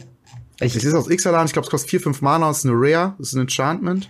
Ähm, ach so, ist ein Enchantment. Ich glaube, dann ist es nämlich das blaue. Äh, Arcane ja, genau. Adaptation. Genau, äh, genau. Genau. Choose a Creature Type, wenn sie reinkommt und Creatures you control of the chosen Creature Type ähm, sind diese äh, zusätzlich zu ihrer normalen Creature Type. Und äh, ja, wäre auf jeden Fall. Aber nicht nur You Control, oder? Ist doch auch auf der Hand und auf dem Friedhof äh, und so ein Shit. Moment, dann mache ich mir sie hier gerade nochmal in groß auf. Ähm, Creatures you control are the uh, chosen uh, type in addition to the other types. Uh, the same is true for creature spells you control and creature cards you own that aren't on the battlefield. Also genau, was ja. du sagst, äh, das Ganze mhm. gilt genauso mit äh, Handkarten oder Karten im Deck. Ähm, genau. Denn das hieß ja auch, du könntest dir mit diesem Ixalan äh, hier äh, Legion Runner ähm, auch jegliche Kreaturenkarte aus deinem Deck auch einfach raussuchen. Also das wäre natürlich, das einzige Problem daran ist, dass es eine blaue Karte ist. Das heißt, man müsste wieder gucken. Ähm, ja, genau. Wie gesagt, ich habe ja gesagt, für die Brew-Leute unter genau. uns äh, ist jetzt nicht unbedingt Meta, aber es ist, es ist lustig, wenn man damit auf Arena einen äh, Sieg äh, erringt. Äh, das sind so, so die Matches, wo, wo man vielleicht irgendwie äh, der Gegner auch sagt, okay, das ist so cool, das gucke ich mir jetzt an. Was macht der da? Und dann spielt man einfach zusammen äh, daran, dass der Gegner möglichst viel, äh, mögliches schafft, diese Ko Combo auszuspielen. Das hatte ich auch schon mal, habe ich einfach gesehen, dass der Gegner richtig lustige Combo gespielt und ich habe mir das einfach quasi über mich ergehen lassen, weil ich es einfach lustig fand, dass der Gegner auf einmal im Endeffekt irgendwie 300 Leben hatte und irgendwie 100 ja. Kreaturen und äh, Magic Arena voll geleckt hat. und das fand ich halt so lustig, dass dann da muss man auch einfach mal den Spaß den Spaß ja. ziehen lassen, finde ich. Auf Dafür jeden Fall. ja sowas. Ähm, eine Karte, die ähm, zum einen ganz gut in diesen Protection äh, Mohaha, das ist die Karte, die ich das letzte Mal angesprochen habe, bevor sie gespoilt worden ist. Genau, da hast du deine, deine Glaskugel schon mal rausgeholt und gesehen, dass sie jetzt kommt. ähm, und sie passt vor allen Dingen in ein, äh, mein, mein aktuelles äh, Paper Standard-Deck eigentlich äh, ziemlich, ziemlich, ziemlich gut rein. Und zwar ist es God's Willing, eine äh, ein Mana, äh, ein weißes Mana Instant, also Spontanzauber, mit dem Text Target Creature you control gains protection from color of your choice until end of turn, Scry 1. Äh, also Instant. eine Kreatur, die verzaubert wird, bekommt einfach äh, eine beliebige äh, Schutz vor einer beliebigen Farbe. Die man nicht verzaubert, das ist ein Instant. Genau, ist ein Instant. Also gilt dann nur bis zum Ende des, der Runde und dann noch Scry One. Und äh, das passt natürlich wie die Faust aufs Auge ins Feather Deck. Also äh, yes. Feather the Redeemed will ja eigentlich äh, Instants und Sorceries äh, haben, beziehungsweise erstmal nur Instants, die äh, auf Kreaturen, die man selbst kontrolliert, quasi äh, angewandt werden, weil durch den Effekt von Feather und, und möglichst anderem, günstig halt. Genau, ne? möglichst günstig äh, äh, dann auch wieder auf die Hand zurückkommen und es quasi so mit Card Advantage erzeugt, dass man die Karte immer wieder neu spielen kann. Äh, und das wird auf jeden Fall, äh, ich glaube, Sheltering Light ist momentan so der Go-To äh, Protection Spell für das Feather Deck, also äh, wo man dann auf Instant Speed wird eine Karte, die man oder eine Kreatur, die man kontrolliert, ähm, unzerstörbar, was aber immer noch quasi vor Exileffekten äh, nicht ähm, äh, äh schützt. schützt. Äh, oder halt ähm, diese Moment of Craving, minus 2, minus 2 Gedöns und sowas.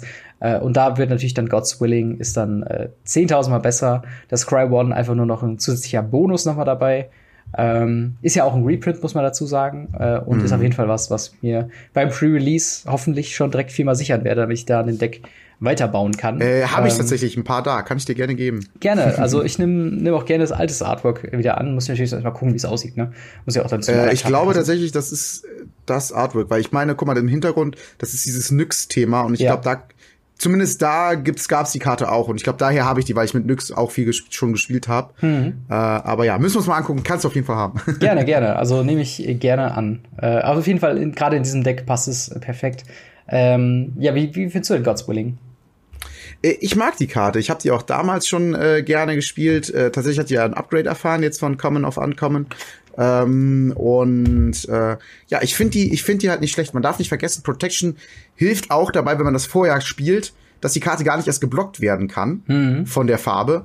Äh, Feather war, war meistens nicht relevant tatsächlich, weil es ja fliegt. Aber manchmal hat der Gegner eine Lyra oder so draußen und ich kann dann auf einmal nicht blocken, kann auf einmal nicht fünf Leben bekommen, äh, was vielleicht einfach noch wichtig wäre. Und ähm, ja, und du läufst dann auf einmal durch. Ist ja auch einfach quasi eine Win-Condition, ne? Wenn der Gegner ja. Mono-Grün spielt, Schutz vor Grün, pff, was macht der dann noch? Nichts mehr. Und äh, gerade in Grün ja die ganzen Reach-Viecher.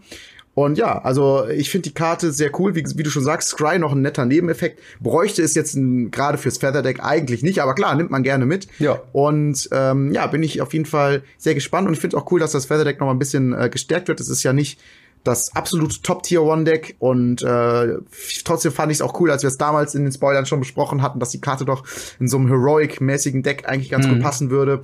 Und äh, ja, finde cool, dass sie da immer wieder neue Sachen für, für releasen und dass man da einfach weiter dran bauen kann. Das macht einfach so generell Spaß, wenn man verschiedene Decks hat, zu sehen bei den neuen Spoilern, ah, wo könnte ich die Karte mhm. einbauen?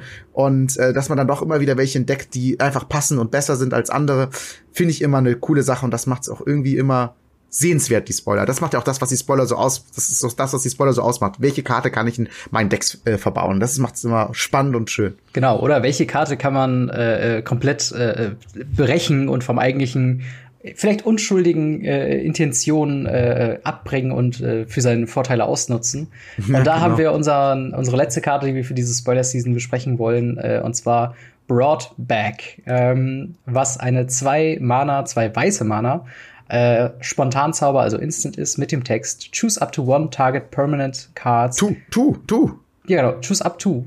Also, up to two target permanent cards ja. in your graveyard that were put there from the battlefield this turn. Return them to the battlefield tapped. Und ähm, da gibt's so viele Anwendungsmöglichkeiten. Ich meine, das die Karte ist so. Genau. Und das ist halt der Punkt. Es ist halt, äh, du kannst es mit so vielen verschiedenen Sachen verwenden. Zum einen natürlich, äh, weiß nicht, du hast einen Wrath abbekommen, du bist selbst ein, ein, oh ja, ein White Weenie Deck, holst dir dann, weiß nicht, deine Benalish Marshall wieder. Das ist so der, der offensichtlichste Punkt. Noch viel geiler ist es, wie zum Beispiel letzte Woche haben wir geredet über äh, Lotus, äh, ähm, wie heißt es nochmal, Field of Lotus oder sowas? Diesen ja, ähm, Lotus Field, Lotus Field, genau. Der ja reinkommt, genau zwei Länder ähm, ja, opfern muss, wenn er reinkommt. Mit Broadback kannst du die halt eben zurückbringen und dann äh, hast du effektiv für drei Mana gerampt äh, in Weiß was halt dann schon echt ordentlich ist. Und lustige ähm, Idee, habe ich noch nicht drüber nachgedacht. Genau, in, in äh, Modern hast du natürlich noch die Möglichkeit, äh, du lässt zwei Fetches einfach dann liegen, äh, machst die halt auf, suchst dir zwei White Sources dann raus und holst dir die Fetches-Länder direkt wieder wieder zurück, bist dann in der Lage quasi am Ende von Turn 2 vier Mana offen zu haben. Ähm, in halt Farben, die nicht grün sind. Dann, äh, ja, es, es sind so viele Sachen, ähm, die halt, ja, es ist, ist so viel möglich mit dieser Karte. Gerade dieser Text, dass es wirklich permanente Karten sind und halt eben nicht nur Kreaturen oder nicht nur Verzauberungen oder Länder oder sonst was. Äh, macht das halt schon äh, echt vielseitig echt einsetzbar einfach. Genau, viel, äh, vielfältig einsetzbar und äh, das einzige, was die Karte glaube ich ein bisschen zurückhält, sind die sehr äh, einseitigen Mana-Kosten, also wirklich doppelweiß ist jetzt hm. kriegt man glaube ich noch hin, aber ähm, ist trotzdem was, was, wenn es jetzt, weiß nicht, äh, nur ein weißes und ein generisches wäre, wäre es, glaube ich, einfacher zu splashen. Ähm, Aber das wäre halt einfach, glaube ich, zu gut. Ja, auf jeden Fall. Also für ein weißes und ein generisches äh, oder beziehungsweise beliebiges würde ich ähm, die Karte auf jeden Fall in meinem Spirit Deck mal ausprobieren in Modern. Mhm. Ich glaube, ich möchte es gern trotzdem so machen, weil es einfach zu, zu lustig ist. Auch dieses, dieses gerade dieses Fetch-Land-Gedöns. Wobei man natürlich echt sagen muss, dann muss man halt auch drauf achten, erste Runde nichts zu casten, ha, ist natürlich auch noch so eine Sache. Aber auch gerade gegen irgendwelche Burn Spells ist das halt auch oft so, dass dann zum Beispiel, ähm, ich habe das halt bei, bei Modern halt so, da hat man den Drogskull Captain, der gibt anderen Spirits Hexproof und dann mhm. wird der natürlich als erstes abgeräumt, wenn, äh, wenn noch kein zweiter Drogskull Captain liegt, die sich dann gegenseitig Hexproof geben. Und äh, da wird der abgeräumt, ja, und dann holst du dir im Endeffekt wieder und in der zweiten Runde kannst du vielleicht dann den zweiten casten, äh, also in der nächsten Runde meine ich jetzt. Und äh, ja, ich glaube, das sind schon einige crazy Sachen mit möglich. Ich würde ja. die Karte auch gerne ausprobieren, ja. Auf jeden Fall. Äh, ich, ich bin hier gerade noch ein bisschen so am Schauen, was so äh, andere Meinungen dazu sind. Äh, viele sagen natürlich, okay, Aristokraten, also wenn man jetzt wieder Madu Sacrifice ähm, Decks hervorbringen würde, das ist natürlich super, weil Priest of Forgotten Gods ähm, eine Karte ist, die ja zwei Kreaturen opfert, um dann äh, dem Gegner Schaden zu machen und zwei schwarze Maler zu erzeugen. Ähm, mit Broadback einfach sofort wieder aufs Feld zurückkommen, vielleicht sogar noch mal sacrificen. Ähm, also da ist schon echt sehr, sehr viel mit dieser Karte möglich und mich würde es überraschen, wenn diese Karte nicht äh, ähm, zumindest mal im Sideboard irgendwie gespielt würde. Dann hast du, stimmt, es gibt ja noch diese ganzen Orsov äh, quasi Death Trigger Matters Geschichten, also wie Tessia Karlov, die ja ähm, jeden Death Trigger, also alles, was passiert, wenn eine Kreatur stirbt, verdoppelt. Dann kannst mhm. du die mhm. Kreaturen quasi wieder zurückholen, vielleicht noch mal töten lassen oder noch mal, weißt du, es sind so viele Sachen, ähm, die da noch möglich sind. Und selbst wenn es nur in einem äh, Agro-Mirror ist, dass man äh, seine Kreaturen einfach äh, ähm, ja, blocken lassen kann, auch wenn sie garantiert sterben und sie dann am Ende des Zuges wieder zurückholen kann, ähm, ist halt einfach eine sehr, sehr, sehr gute Karte. Und das Ganze zählt ja sogar für Planeswalker. Also, wenn man Bock hat, kann man seinen Planeswalker, wenn das denn zulässt, ne, spielen, sofort die äh, Minusfähigkeit machen, sodass theoretisch eigentlich dann, oder, oder wenn durch das Aktivieren der Minusfähigkeit der Planeswalker stirbt, sofort wiederholen, den permanenten Effekt, wenn es ein War of the Spark Planeswalker ist, aufrechterhalten und so weiter. Also, ach, da gibt's so viel, die man mit Broadback äh, zurückbringen könnte. Äh, also, das finde ich wirklich äh, äh, der Hammer. Und ich, vielleicht ist das ja auch eine, eine der Gründe, warum wir Leyline of the Void wieder haben. Vielleicht hat man sich bei dieser Karte gedacht, ah, vielleicht sollten wir aufhören, Sachen im, im, Graveyard zu lassen oder zumindest dem Gegner die Möglichkeit geben, ja. dass die dann direkt geexiled werden, weil davon kommen sie nämlich nicht zurück. Und dann wäre es effektiv eine tote Karte. Aber hey, ist auf jeden Fall, äh, freut mich mega, dass die Karte dabei ist. Und gerade auch mit God's Willing äh, sind es auch wirklich zwei absolute Top-Karten, die jetzt in Weiß kommen. Ähm, und ich bin mal gespannt, wie das dann ausgenutzt werden kann. Und ähm, weiß nicht, hast du noch was äh, zu der Karte zu sagen? Nee, also du hast eigentlich alles, alles äh, Interessante, glaube ich, äh, genannt. Auf jeden okay. Fall eine sehr starke Karte. Dann ähm, würde ich sagen, gehen wir noch eben zum QA über ähm, mhm. und äh, fangen da an mit der ersten Frage von äh, Raptcore, wenn ich es richtig äh, ausgesprochen habe. Äh, und zwar fragt er, wie kann man äh, englische Decklisten einlesen, beziehungsweise wo ist das Spiel, äh, wo kann man im Spiel das umstellen? Äh, bezogen auf Arena. Ähm, weißt du das gerade aus dem genau. Kopf, wo man das nachschauen Ja, kann? also ich, ich, ich meine, ähm, es gibt da eine Einstellung, wo man das ganz einfach äh, quasi umstellen kann. Äh, ich klicke mich mal ganz kurz rein währenddessen. Mhm. Dann können wir schon auf die zweite Frage eingehen und dann gehen wir da mal daran zurück, dann sage ich es ganz genau. Genau, und zwar, die richtet sich nämlich auch direkt an dich. Äh, und zwar, warum äh, du immer dienstags streamst und halt nicht zum Beispiel an einem Wochenende oder sonst was. Von Sun, äh, bezogen auf den Dienstag, das hat sich einfach so ergeben, äh, es ist ja immer recht wichtig, dass man kontinuierlich das Ganze macht. Das heißt, äh, dass wenn man einmal einen Termin hat, dass man halt dabei bleibt. Deswegen, mhm. Äh, irgendwann hat sich der Dienstag ergeben und deswegen bleibe ich jetzt dabei. Am Wochenende bin ich tatsächlich oft einfach unterwegs und habe da leider keine Zeit zu. Ähm, und äh, ja, deswegen ist so der Dienstag der Termin, wo ich, wo ich mir, wenn ich es schaffe, Zeit freischaufle. Und ja, momentan ist es halt der Dienstag. Wenn es sich natürlich irgendwann ergibt, dass ich mehr Zeit habe, versuche ich kann ich natürlich noch versuchen, einen zweiten Termin irgendwie am Wochenende mal zu machen. Aber das steht momentan nicht äh, an, äh, an, tatsächlich. Ja. Ja, äh, gut, dass du sagst, wenn man streamt, äh, sollte man das vielleicht regelmäßig machen. Ja, das ist ja doch was, wo ich noch ein bisschen hinterher hinke, weil ich irgendwie. Mal habe ich so, mal habe ich so, so, so, eine Woche, wo ich dann mal so mehrere Tage in der Woche tatsächlich streamen kann. Und dann äh, wieder gefühlt drei, vier Wochen nicht. Also das ist auf jeden Fall was, wo ich auf jeden Fall nochmal hinterher sein muss. Ähm, aber auf jeden Fall haben wir dann hier schon die Antwort für die Frage. Hast du schon äh, sehen können, was die Arena-Frage betrifft, wo man es genau ändern kann? Hm. Ja, warte mal, nee. ich hab, was ich gefunden habe, ist, man kann bei der Grafik auf Benutzer definiert gehen tatsächlich und dann kriegt man noch mal mehr Einstellungen. Mhm. Äh, das ist vielleicht interessant für Leute, die ähm, das nicht auf so einer hohen Qualitätsstufe spielen können. Ähm, Wie ich zum Beispiel, wenn ich das auf dem Laptop spiele. Da gibt schon mal ein bisschen dann auf, wenn ich unterwegs bin.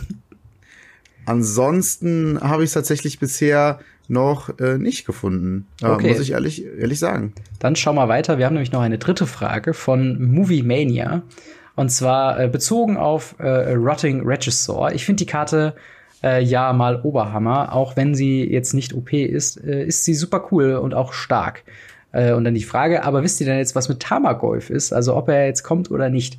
Ähm, ein kleiner Spoiler hat euch ja wahrscheinlich schon währenddessen verraten, während wir über, über das Core-Set gesprochen haben. Leider kommt Tamagolf nicht im Core-Set. Äh, das Ganze war äh, wohl ein, ein äh, Fake, ähm, aber das hast du ja auch schon damals in deinem Video gesagt, wo mhm. ähm, du auf den Tamagolf eingegangen bist, ob jetzt ein Core-Set kommt oder nicht äh, dass es ja auch sein kann, dass der äh, ja einfach, dass das ein gefaktes Bild ist. Äh, und das war, glaube ich, auch schon während der ersten, ähm, also während der ersten Welle, ich glaube während der ersten Woche schon einsehbar, weil ich glaube, die Kartennummer unten, das, genau. die auf der Tamagolf-Karte quasi war, ähm, die war dann von einem anderen grünen Mythic oder von einer anderen grünen Karte dann äh, übernommen wurde. Also diese, diese Kartennummer hat halt nicht übereingestimmt und dementsprechend konnte man schon sehr früh davon ausgehen, dass der Tamagolf dann leider, leider, leider doch nicht kommt.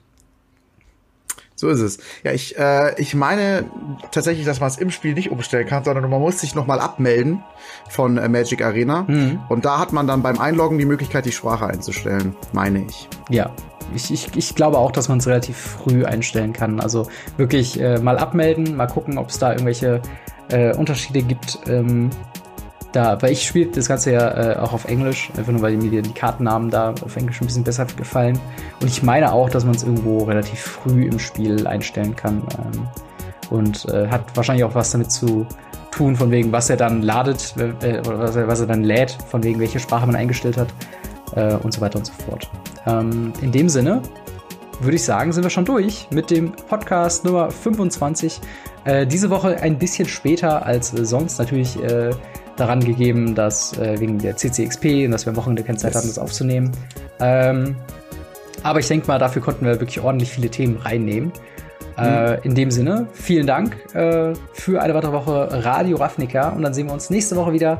Haut rein, bis dann. Ciao. Ciao.